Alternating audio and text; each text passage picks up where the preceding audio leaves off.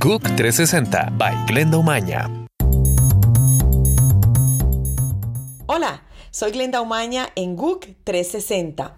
Les cuento que la policía iraní detuvo a unas 30 mujeres en Teherán por quitarse el velo en público para protestar contra su uso obligatorio desde la Revolución Islámica de 1979. Estos últimos días las redes sociales publicaron fotografías aparentemente tomadas en Teherán y otras ciudades de mujeres en la calle con la cabeza descubierta, el velo colgado en el extremo de un palo como desafío. La Corte Internacional de Justicia impuso hoy a Nicaragua el pago de 378.890 dólares a Costa Rica por los daños causados durante la ocupación militar en el 2010 de Isla Portillo. Esta resolución llega horas antes de que la Corte se pronuncie sobre la definición de los límites marítimos de ambos países, tanto en el Mar Caribe como en el Océano Pacífico. Fidelito, el hijo mayor del fallecido expresidente cubano Fidel Castro, se quitó la vida a los 68 años de edad tras atravesar un estado depresivo, en un hecho que conmocionó a la isla donde era muy conocido, pese a que nunca ocupó cargos políticos.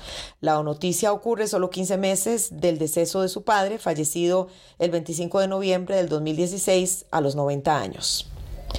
El alcalde de Bogotá declaró emergencia ambiental y sanitaria en la capital colombiana por una protesta de recolectores de basura que ha impedido el levantamiento de toneladas de residuos.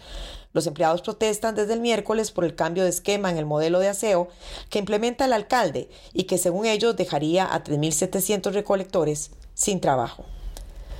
El Vaticano se acerca a un histórico acuerdo con China comunista sobre el crucial asunto del nombramiento de obispos. Esto tras la decisión de reconocer a siete de ellos nombrados por Pekín. Entre los siete obispos que serían oficialmente reconocidos por el Papa Francisco, tres fueron oficialmente excomulgados en el pasado por el Vaticano. China y el Vaticano no tienen relaciones diplomáticas desde 1951. Soy Glenda Umaña, que tengan todos muy buen viernes.